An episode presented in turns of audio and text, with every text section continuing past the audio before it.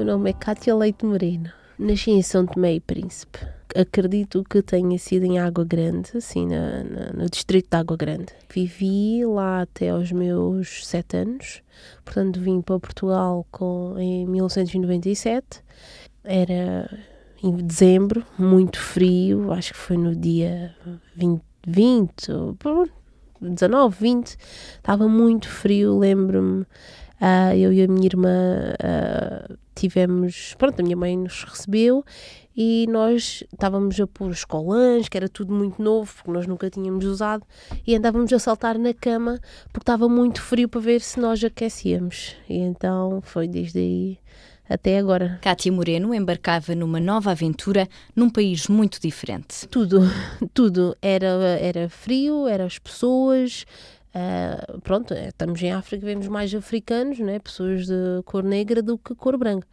Um, era, era tudo diferente.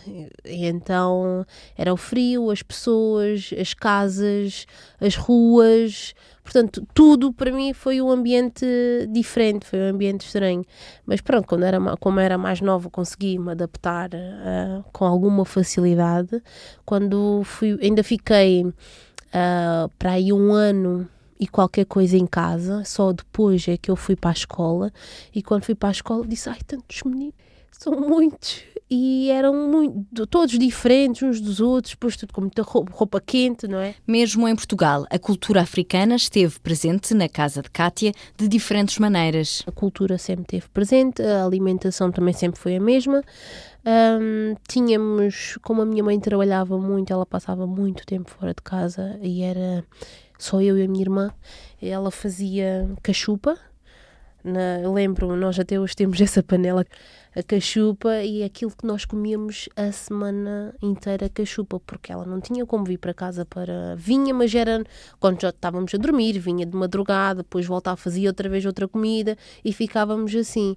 Uh, não, portanto, os menos os três primeiros anos foi estávamos um bocadinho solitárias, não é? Depois, entretanto, veio uma tia que ficou connosco, já houve ali mais, ela sendo mais velha, já havia mais cultura são tomense connosco, uh, mas depois foi, um, um, é, foi uma questão de adaptação. Ora, como também passávamos muito tempo sozinhas e com. Um, com os portugueses, portanto foi ali um mix tanto dos dois lados, não é? Havia os fins de semana, quando a minha mãe estava em casa, ela, pronto, convidava os familiares e vivíamos, tínhamos a música, tínhamos aquele convívio todo, mas uh, para mim, pelo menos já foi, ok, eu sei que são estes dois mundos em que eu vivo, onde tiver, eh, quando tiver no mundo de São Tomé, ali vou agir em conformidade. Quando tiver hum, eh, em Portugal, não é? O mundo português, pronto. Mas aquilo sempre, por acaso, na, na, na, escola sempre tive colegas africanos e então não fugia muito da, da base africana. Em São Tomé, Cátia deixou as recordações de infância. Lembro-me de. Tinha um.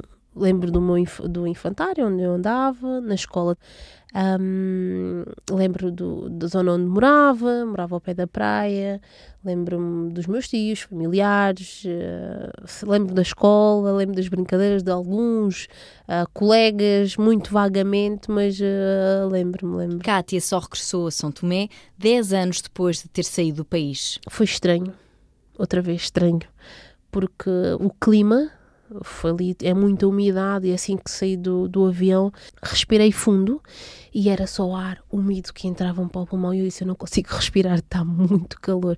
E nós chegamos, eram as seis, uh, eram seis da manhã uh, de lá, mas estava um sol de meio-dia, de cá.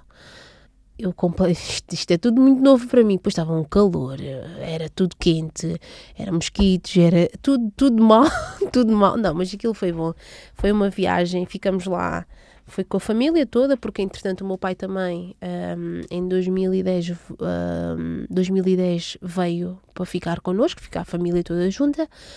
Um, e fomos, fomos passear a Santo Tomé e foi a primeira semana não, não, pelo menos os três primeiros dias não, não gostei porque já estava habituada aqui ao, ao, tempo mais seco aqui e lá era muito calor, eram muitos mosquitos, muito.